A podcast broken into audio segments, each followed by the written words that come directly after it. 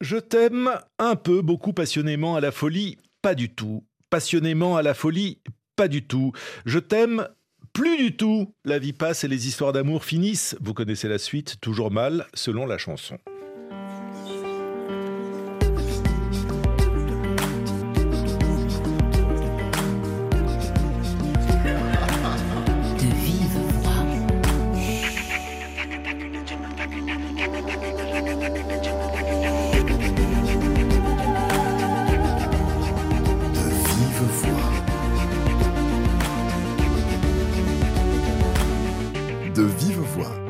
Paradou.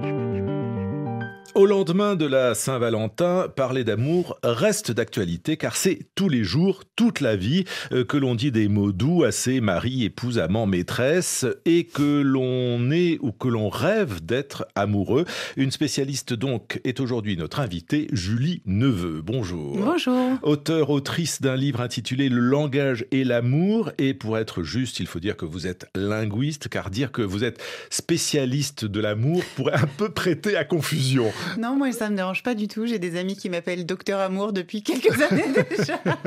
Mais est-ce que si l'on s'intéresse à l'amour, ça veut dire qu'on est particulièrement d'un tempérament amoureux? Ah, écoutez, ben, c'est sûr que c'est mon, mon, grand sujet depuis que je suis toute petite et avant que je m'intéresse au langage. Mais par contre, j'ai toujours euh, une sensibilité euh, aiguë par rapport aux mots d'amour, vraiment. Et je me souviens, petite, remarquer euh, les mots que je trouvais bizarres, un peu incongrus. Vous savez, la naissance du sens figuré, quand il y avait, il y avait la marraine de ma sœur on était petite, hein, mais qui lui disait Oh, ma petite crotte en or.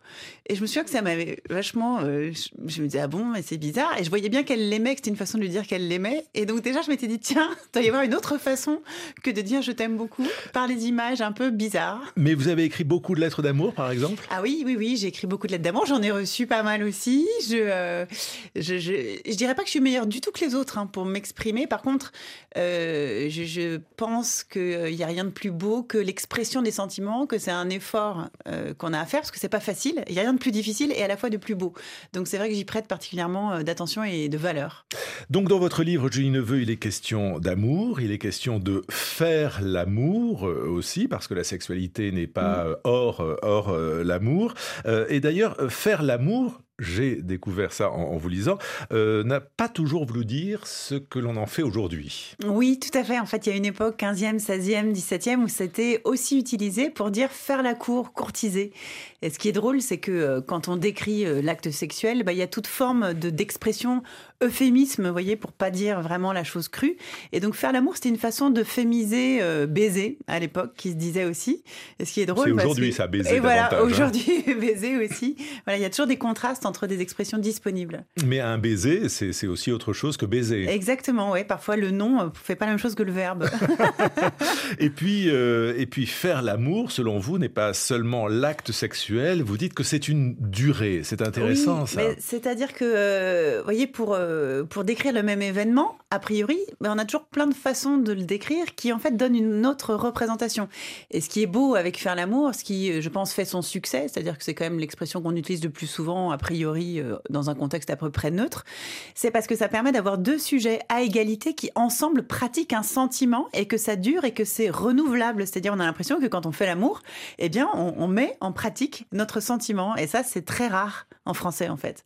Alors il y a cette expression faire l'amour, il y a aussi faire Catléia. Oui, et ça, c'est en référence à Marcel Proust. Voilà, Proust, euh, bah, en fait, ce qu'on remarque aussi, c'est quand un couple naît, il a tendance à avoir besoin, envie de créer un code. Un code, c'est-à-dire des, des, mots un peu secrets qui leur sont propres. Et donc, dans Proust, il y a euh, l'expression euh, faire Cattleya, parce que Cattleya, c'est des fleurs qu'a Odette sur son corsage. Et en fait, il est, la première fois qu'ils font l'amour, justement, il, il, dérange un peu ses fleurs. Et après, on comprend que c'est pour ouvrir sa chemise et voir ses seins, etc., que c'est le, le, début d'une entreprise sexuelle. Et après, tout le long du roman, quand il dit faire l'amour, il dit euh, est-ce qu'on fait Catleya Jusqu'à ce que ça se dégrade et genre, elle veut plus faire Catleya avec lui. Alors, à, travers cet exemple euh, et cette référence à, Proust, c'est aussi une façon de, souligner l'ambition de ce livre, car vous vous intéressez au, corpus des mots euh, de mm. notre vie quotidienne, de notre vie amoureuse quand c'est quotidien, de notre vie vécue en tout cas, mais aussi de la littérature, parce que la littérature nous abreuve d'amour depuis des siècles. Ben oui, c'est-à-dire que c'est un des sujets préférés de tous les écrivains, écrivaines, de tous les poètes, de tous les romanciers j'avais envie surtout, je crois, de, euh, de montrer un peu la diversité euh, des, gens, des artistes qui s'étaient intéressés à ça et la diversité des modes d'expression. Et après, je suis allée piocher un peu dans tous les sens. C'est-à-dire que oui, il y a Proust, euh, mais il y a aussi des, des, romans beaucoup plus récents. Il y a Nicolas Mathieu, il y a Annie Ernaux, beaucoup. Enfin, là où je trouvais qu'il y avait vraiment l'expression que j'étais en train de, de montrer. Donc c'est vraiment, je suis un peu égoïste et intéressée, c'est-à-dire que je pioche là où ça me sert. et donc faire Catleya, c'était exactement au moment où je voulais expliquer euh, qu'on avait besoin d'avoir un code intime, quoi. Donc spectre large dans votre essai, euh, Julie euh, Neveu. Euh, spectre large aussi parce que vous envisagez l'amour de la rencontre à la rupture avec tous les, les, passages mm. entre les deux. Enfin, il n'y a pas toujours rupture, même si la chanson le dit. Et puis spectre large parce que c'est à la fois un roman-essai. Vous réécrivez l'histoire de Roméo et Juliette, le mythe par excellence, mm. avec deux éléments nouveaux quand même. Ça se passe aujourd'hui, en temps de Covid. et il ne meurt pas. non, voilà. En fait, je voulais montrer que peut-être on pouvait essayer de, considérer que la fin de l'amour n'était pas tragique et que on pouvait. J'avais envie de m'intéresser ouais, à la vraie histoire d'amour, celle qu'on vit tous, à savoir le truc qui, qui vit, qui dure et peut-être où on rencontre des difficultés liées à, au slip qu'on n'a pas rangé dans la bonne, euh, voyez, dans le bon mmh. tiroir. Et c'est vrai que ça, c'est pas souvent prévu, expliqué euh, dans, dans, les grands romans mythologiques de notre culture, quoi. Donc mmh. j'avais envie de, de défaire un petit peu ça. Donc c'est l'histoire de Juliette Et de Roméo Dupont. Et du coup, ça devient quand même un peu une histoire banale, il faut le dire. oui, il fallait que ce soit assez banal pour qu'on se sente tous concernés. Et une fois de plus, je voulais aller jusqu'au slip, vous voyez. Donc c'était vraiment mon ambition de Proust au slip. Qui dit amour dit chanson d'amour aussi, Julie Neveu. Et, comme par hasard, Étienne Dao a choisi cette semaine pour sortir son nouveau titre, Boyfriend.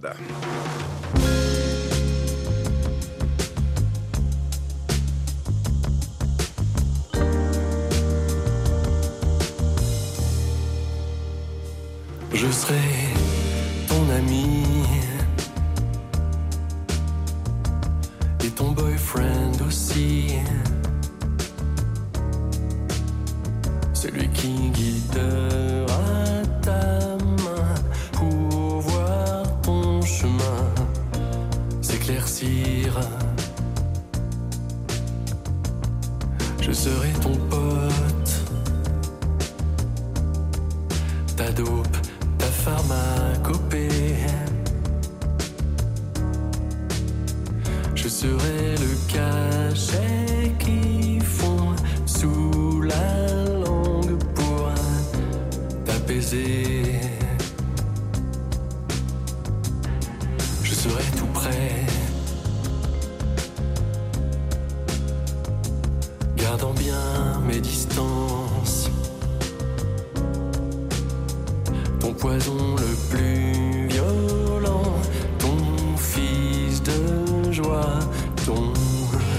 astre blanc. Je jouerai à tous les hommes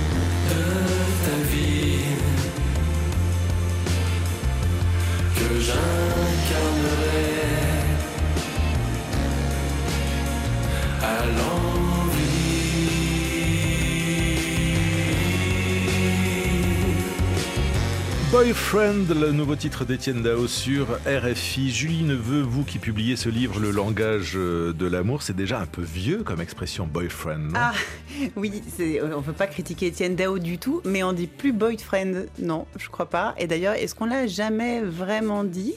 Oh, ça, peut se dire, je l'ai entendu il y a longtemps. Moi, je l'ai jamais pratiqué. J'ai pas eu de boyfriend. Oh, bah ça, alors, vous avez eu quoi Non, bah, j'ai eu euh, des petits amis, des petits copains, des amoureux, des amants, des... mais des boyfriends, non. Jamais. Non, et vous? Mais ça, c'est votre côté euh, francophone. C'est mon côté. Il n'y a pas de girlfriend vous avez de raison, c'est vrai. Ben Peut-être qu'on dit boyfriend. Euh, ouais. En Afrique francophone. Est-ce que les mots évoluent vite en ce domaine ou est-ce qu'il y a des, des, permanences? Parce que euh, si je prends un des exemples de votre mm. livre, c'est au tout début, moi je m'intéresse au début des histoires, vous mm. savez, tomber amoureux, euh, je peux dire que grâce à vous, j'ai découvert, et c'est assez chic, que même Apulé mm. utilisait cette expression. Apulé, deuxième siècle avant Jésus-Christ, après Jésus-Christ plutôt. J'avoue que euh, moi-même, je l'ai découvert à l'occasion de mon propre livre, c'est-à-dire que j'ai fait cette petite enquête en me disant, mais tiens, à quel moment ça commence vraiment à être utilisé. Et ce qui est génial, c'est que Marivaux le, met à la mode, hein, donc euh, 17, fin 17e, 18e, et on se moque de lui. Les académiciens disent mais tomber amoureux, c'est ridicule et tout. Et en fait, je me suis dit mais alors est-ce que les Français le disaient? Est-ce que le, le français c'était disponible? Et voilà, et je remonte, je remonte, et j'ai trouvé du latin, du grec aussi. Et après, on se demande, mais pourquoi ça marche quoi? Pourquoi on le dit autant aujourd'hui sans même penser à ce que ça veut dire? Et c'est vrai que je trouve que c'est une métaphore qui est super bien, super pratique, parce qu'elle rend bien euh, la façon dont on, on, perd le contrôle, en fait. Voilà, dont le sentiment qui arrive nous fait perdre le contrôle. Et à la fois, bah, c'est, ce qui est beau, c'est que c'est une chute heureuse. Hein, et donc, il y a Jacques Higelin, il y a plein de chanteurs qui ont, qui ont chanté autour de ça. Mais voilà, donc je la trouve à la fois belle, et, euh, mais c'est vrai qu'elle n'a pas été beaucoup employée euh, avant, avant Marivaux. Il y a des mots comme ça qui disent la réalité du sentiment, parce oui. que coup de foudre, c'est, oui. la même chose, le côté foudroyant de, de l'amour qui vous tombe euh, sous le nez. Là. Et le coup de foudre, eh ben, figurez-vous, pour le coup, là aussi, 16e, c'était encore un coup du sort en général. Et après, ça s'est spécialisé dans le registre amoureux. Aujourd'hui, vous dites j'ai eu un coup de foudre, c'est pas parce qu'on vous a dit bah, désolé, tu peux quitter ce travail. C'était, c'est vraiment juste euh, parce que vous êtes tombé amoureux. Et bah, là, je l'interprète un petit peu comme euh, une spécialité du français et de l'italien, qui elle-même, culpo di fulmine, à euh, dire un peu le côté mélodramatique de l'amour, c'est-à-dire le tada, voyez, vous tombez amoureux et là tout le paysage est transfiguré, euh, la foudre tombe, l'être surgit dans une dans un nuage de lumière, alors que vous pouviez juste dire euh, at first sight comme en anglais. Donc à première vue. Voilà, à première vue. Vous aimez les histoires, hein, visiblement, oui, et, et, fait, et, les scénariser. Oui. Mais c'est d'ailleurs ce que vous dites. Il n'y ouais. a pas d'amour sans histoire d'amour. Par définition, c'est un récit. C'est ça que je trouve génial, c'est qu'en fait l'histoire histoire d'amour, c'est euh, ce qu'on se raconte avec le plus de plaisir, de délices, de frissons, c'est ce qui nous berce, c'est ce qu'on a envie de raconter. Et donc j'avais envie de montrer à quel point euh, c'est important ça. C'est même le point de départ d'une histoire d'amour, c'est quand on, on transforme juste une rencontre et on dit waouh, j'ai rencontré quelqu'un. Et là, vous voyez, on lance l'histoire et on se la raconte à soi-même et puis aux autres. Et en fait, eh bien, notre histoire d'amour, elle est bien vécue, vécue surtout au fur et à mesure qu'on la déploie comme ça, comme une sorte de, de récit. Donc une histoire d'amour sans amour, sans, sans. Bah, sans, sans mots, amour, c'est difficile, mais sans mots, mais sans mots, c'est pas possible. Alors, c'est évidemment possible. Et il y a mille et milliards de millions de façons de vivre l'amour, bien sûr. Après, c'est sûr que euh, le langage joue un rôle euh, fondamental, non seulement pour, euh, ben, pour proposer de vivre une histoire d'amour. Hein. Le moment où vous dites je t'aime et que l'autre, bah, on espère, vous répond la même chose, c'est quand même la seule façon de dire ok, est-ce qu'on vit cette histoire d'amour ensemble? Est-ce qu'on va partager cette chose? Parce que vous pouvez aussi avoir un sentiment d'amour tout seul dans votre coin et puis le contempler et n'en rien faire. Donc en fait, c'est quand même le langage qui permet d'adresser. Alors on peut aussi offrir des objets, bien sûr qu'il y a toutes sortes de transitions et d'expressions de l'amour. Et le corps, bien sûr, vous pouvez sauter sur quelqu'un et l'embrasser et puis aller faire l'amour et que ce soit une histoire d'amour et qu'on n'ait jamais besoin de se dire je t'aime. Mais euh, c'est plus fragile. C'est-à-dire que tout ce qui est expression du corps, on ne sait pas trop comment l'interpréter. Donc il n'y a que le langage qui, qui, voyez, qui rend euh, ben, clair, clair l'amour partagé. On appelle ça un plan cul. Oui, quand il n'y a que du corps. Hein. Exactement, oui, oui c'est bien. En tout aussi. cas, en, en, matière de linguistique et de mots, comment ne riez Comment pas. allez-vous vous sortir de là Vous avez, vous avez un maître et nous avons un, un maître tous, c'est le philosophe et sémiologue Roland Barthes, oui. qui en 1977 euh, publie Fragment oui. d'un discours amoureux. Je crois qu'il faut distinguer entre ce que j'appelle le discours amoureux, c'est-à-dire l'espèce de soliloque d'ailleurs extrêmement fragmenté, morcelé, désordonné que le sujet amoureux se tient dans sa tête lorsqu'il est amoureux, et l'histoire d'amour, c'est-à-dire ce que la société fait de ce sentiment amoureux en lui donnant l'espèce d'harmonie, même souvent, même s'il est un peu douloureuse, d'une histoire, d'un récit.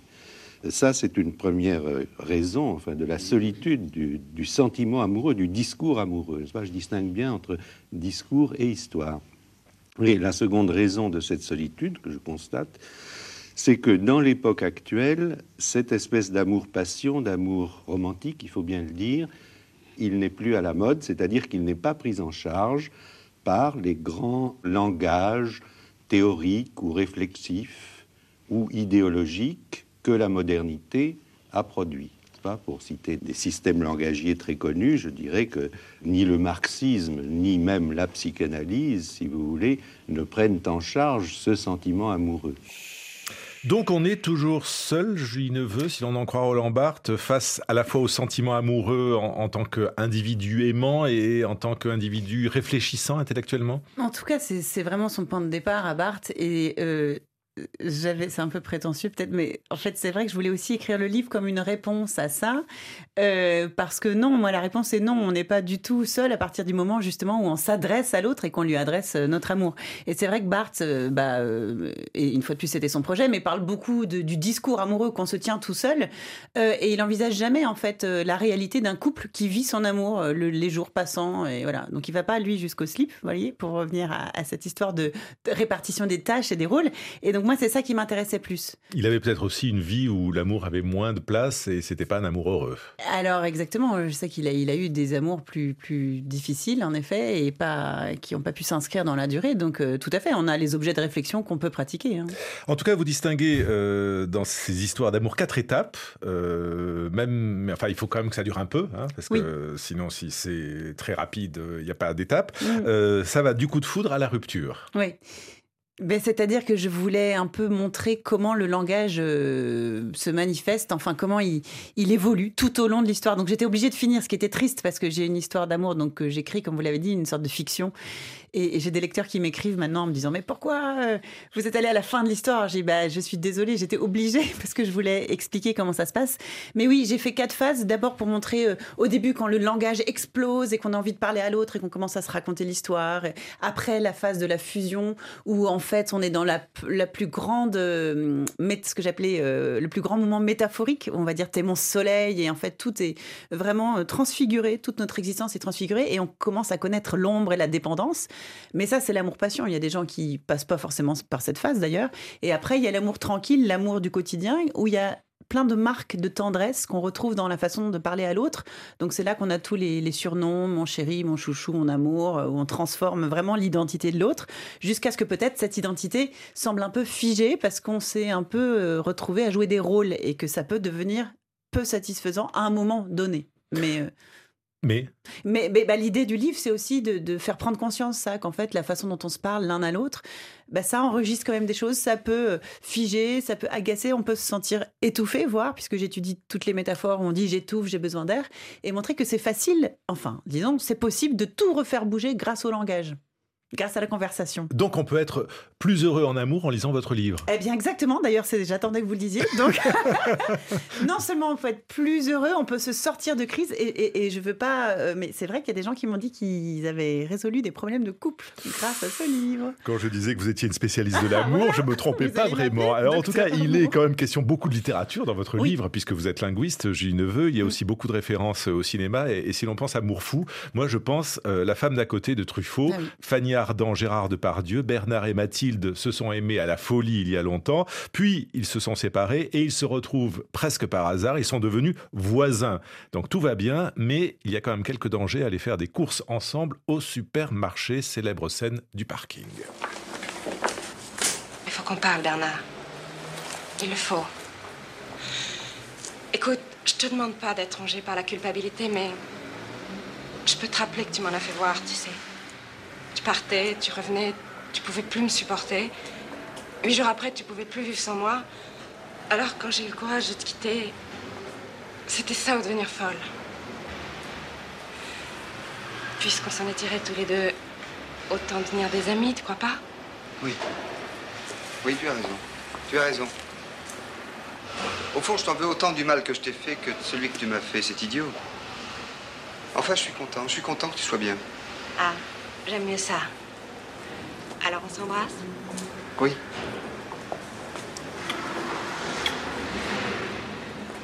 Je voulais te demander encore quelque chose.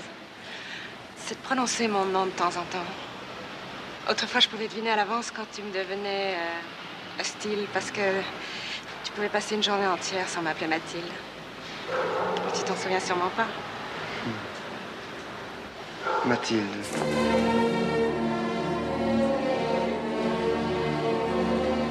Et ils s'embrassent et elle tombe évanouie dans le parking. Fanny Ah. Ardant, Gérard Depardieu, euh, scène emblématique s'il en est, Julie Neveu. Oui, non, mais ce que je trouve très beau, c'est euh, en fait ce que montre bien cet extrait, c'est la façon dont on a tous des versions de l'histoire différentes. Et, et- et en fait, quand on se sépare, c'est très difficile de parler au moment de la séparation parce que nos émotions nous submergent, que les besoins sont très différents. Et on va petit à petit, le temps passant, bah, reconstruire sa version. Et, et ce qui est génial dans cette euh, scène, c'est qu'enfin, ils peuvent faire concorder, enfin, confronter leur version, ce qui, je pense, devrait toujours être le cas pour pouvoir retrouver un récit commun. Et bon, bah là, du coup, ils retombent, ils, ils se réembrassent. Parce que l'amour peut renaître quand il y a une forme de Ah réconciliation. ben, c'est- C'est-il simplement éteint dans ce cas-là? Ce n'est Ouais. pas euh, sûr. Ouais. En tout cas, dans, dans votre livre, Julie Neveu, il y a les, les mots de la jalousie, de la fidélité, de la mauvaise foi, de la scène de ménage. Tout Mm. est déplié. D'ailleurs, scène de ménage, ça dit bien ce que c'est. Ben, C'est-à-dire. Ça euh, dit le moment où en fait on est devenu un peu un personnage et qui dit toujours les mêmes répliques et l'autre sait qu'on va les dire. Enfin, c'est vraiment l'ennui, la lassitude et ça, c'est la crispation en fait. Oui, ça dit le récit, ça dit la fiction, ça Ouais. dit la, la, Ouais. la- la représentation. Euh, vous dites euh, au cours de ce livre que le langage charrie des siècles de romance. C'est-à-dire qu'il faut s'en Oui. méfier aussi de Et il ça. faut se méfier, par exemple, quand on dit ah, euh, j'ai rencontré l'homme ou la femme de ma vie, c'est la bonne personne, on, on était fait pour se rencontrer. Ça, c'est des choses qui ont l'air très mignonnes et romantiques au début, mais qui construisent des attentes. Et en fait, plus vous construisez la, monogamie, l'exclusivité, la durée, l'éternité, plus quand la réalité sera, se rappelle à vous, bah, parfois c'est difficile, peut-être il va falloir partir, plus c'est dur à vivre en fait. Alors, on évoquait tout à l'heure les, les mots qui peuvent changer d'une Mm. période euh, à l'autre, mais ils changent aussi parce que les modes de communication changent. Euh, et en ce moment, euh, qui parle d'amour parle quand même de sites de rencontres, Oui. je reviendrai pas sur le plan cul, mais quand même, et aussi pas mal de euh, SMS, Oui. ici euh, comme à Dakar, reportage Charlotte Hydrac. Bon, la fille, elle m'a envoyé sa photo. J'avais craqué quand je l'ai vue en snap. Oh, elle était trop belle, mais quand je l'ai vue, je me suis déçu. Elle était vraiment moche. Des fois, dans les commentaires, dans les débats, dans les groupes Facebook, on a quelques affinités avec une personne. On fait des inbox en Messenger. C'est beaucoup plus facile même de draguer dans les réseaux sociaux, sur Facebook, Instagram et WhatsApp. C'est plus difficile de trouver une relation sérieuse. Du coup, si c'est juste pour chercher des copains, c'est facile, mais en amoureux, oui, c'est difficile. État des lieux, mais dans votre euh, livre, Julie Neveu, vous êtes quand même moins critique sur l'usage des SMS et des réseaux euh, Mais- sociaux. Vous dites même qu'il y a une révolution du SMS et que ça crée de l'imagination. Mais c'est-à-dire, ils ont tout dit, hein, euh, c'est ce qui était interviewé, c'est-à-dire qu'à la fois, euh, ça facilite quand même le début, ça fait exploser plus vite le fantasme, on est désinhibé, euh, donc on ose faire des textos plus crus, peut-être proposer des, choses, envoyer des photos, mais ce qui est sûr, c'est que ça aussi peut être la préparation vers la déception, puisque ce qu'on qu'on s'échange ne sera que des choix, que des, que des échanges choisis, une construction de soi-même, et en face, euh, eh ben, il y a un vrai être humain avec des choses qu'il pourra pas dire, des choses qui seront des sentiments qu'il n'arriverait pas à exprimer, un corps qui sera différent de la photo où il est aplati. Enfin, finalement, la réalité, elle est en plusieurs dimensions et le langage, il propose pas non plus euh, de. de il montre pas la complexité de l'être humain, quoi. Donc oui, je le critique peu parce que j'entends tout le temps critiquer déjà, donc c'est vrai que je me dis attention, il y a aussi quelque chose de ludique et de facilitateur, mais c'est sûr que ça crée aussi euh, la désillusion parce que c'est une illusion de communion finalement. Julie Neveu, dans euh, le langage de l'amour, il y a euh, les SMS, on Oui. vient de les évoquer, il y a aussi les expressions populaires qui sont, euh, comment dire, le truc, le, le- le trip de Lucie Bouteloup, c'est la puce.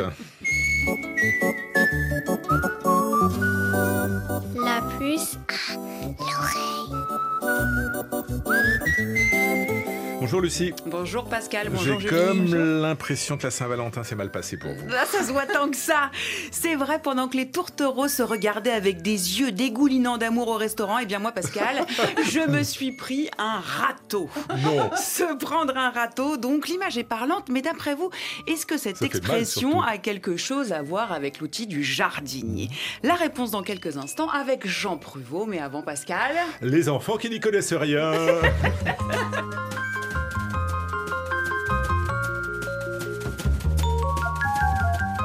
râteau, ma mère m'a déjà expliqué. Je me suis fait avoir à peu près. Comme on m'a posé un lapin, par exemple, on m'a dit quelque chose, mais c'était faux. euh, voilà, pour moi, ça veut dire ça. Alors, se prendre un râteau, c'est quand, euh, genre, euh, par exemple, t'avoues tes sentiments à quelqu'un et tout. Genre, euh, tu lui dis, ouais, euh, je t'aime, machin, et que l'autre, il te dit, euh, bah, euh, moi, je t'aime pas, genre, dégage et tout. C'est genre, euh, savoir que c'est pas réciproque, euh, que voilà, quoi. Je sais pas, déjà, des fois, il y a souvent dans des gags où genre, les gens ils marchent sur un râteau et ça, ça, ça- genre, ça leur revient dessus. Donc, euh, ça se trouve, il y avait quelques personnes qui pouvaient laisser leur râteau dans leur jardin et euh, qui arrivaient, qui avaient oublié qu'ils avaient laissé leur râteau et qui marchaient dessus et qui se le prenaient dans la tronche. Et du coup, bah, peut-être qu'ils voulaient recréer cette expression pour parler ça, mais avec euh, l'amour, que ça te reprend à la tronche alors que toi, t'es prêt à donner ta vie pour euh, la personne à qui tu le dis. C'est joli, donner sa vie à la personne euh, que l'on aime. Alors, euh, Jean Pruvot, se prendre un râteau, l'image est assez forte quand même. On Oui. visualise euh, tout de suite le gag. Oui, et puis les enfants ont vraiment dit de très belles choses. Le sentiment qu'on a pour quelqu'un, mais qui n'est pas réciproque, le mot a été dit. Poser un lapin, alors poser un lapin, bon, c'est pas tout à fait ça, mais enfin, quelqu'un qui vous pose un lapin, c'est qu'il n'a pas de sentiment pour vous pendant que vous vous attendez pendant des heures. Qu'est-ce que ça veut dire euh, se prendre un râteau? Alors, se prendre un râteau, c'est échouer. C'est dans une entreprise, une séduction amoureuse le plus souvent, être repoussé. Être alors pas être éconduit, alors pas repoussé violemment, mais le sentiment n'est pas réciproque et on se prend un râteau. Alors, c'est souvent les, les hommes qui disent ça parce qu'ils sont euh, non, parce pourquoi qu'ils ont un vocabulaire plus familier. Puis c'est eux qui déclarent souvent leur flamme. Alors ils prennent un Oh non, Jean, Non, je, je partage non. pas du tout votre point de vue. Il y a un Bon, choc générations. déclarez-moi votre flamme. Je vais prendre un râteau, je le sens. Absolument pas.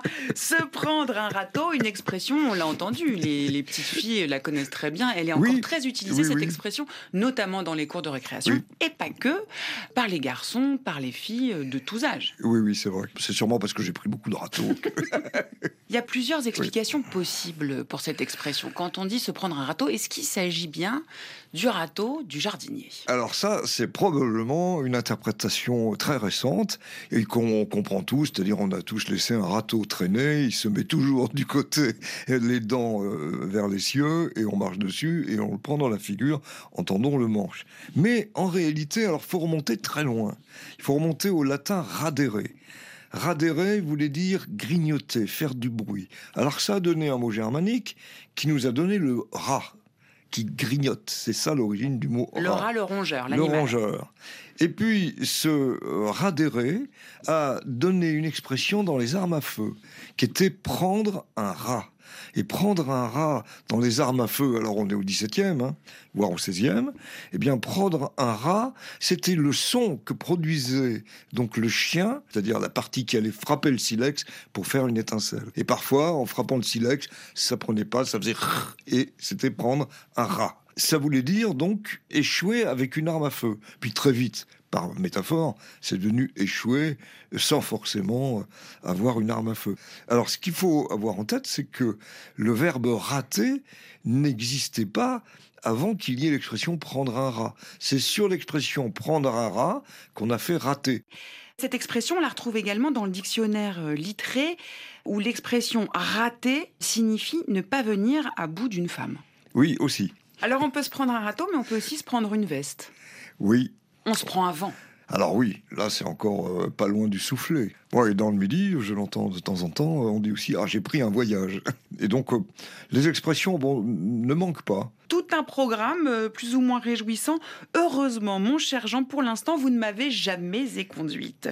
vous pouvez réécouter cette puce ainsi que toutes les précédentes sur le site de RFI et également sur le nouveau site françaisfacile.rfi.fr sans cédille et tout attaché.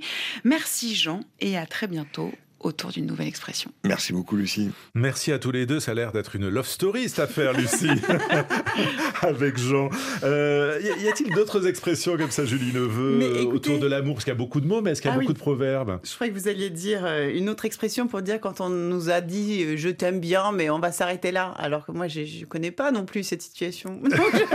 Non, Tout ça parce que je disais que je connaissais pas l'expression prendre un râteau, en tout cas que je ne l'avais jamais vécu. Bon, non, prendre un- une gamelle, ça veut dire quoi? Ah bah c'est pareil, oui. C'est pareil, non? Ouais. Non, je un tien vaut non, un tien vaut mieux que deux tu l'auras. Ça Mais pourrait être un proverbe d'amour, ça. expression. Je vous l'explique après. Merci. Ça peut être des amants ou des maîtresses. Merci Julie Neveu. Le langage de l'amour est publié chez Grasset. On va y arriver. De vive voix Pascal Paradou. Programmation Audrey Taïeb, Guillaume Ploquin, la réalisation. Émission à réécouter sur RFI.fr et sur les réseaux sociaux, bien sûr.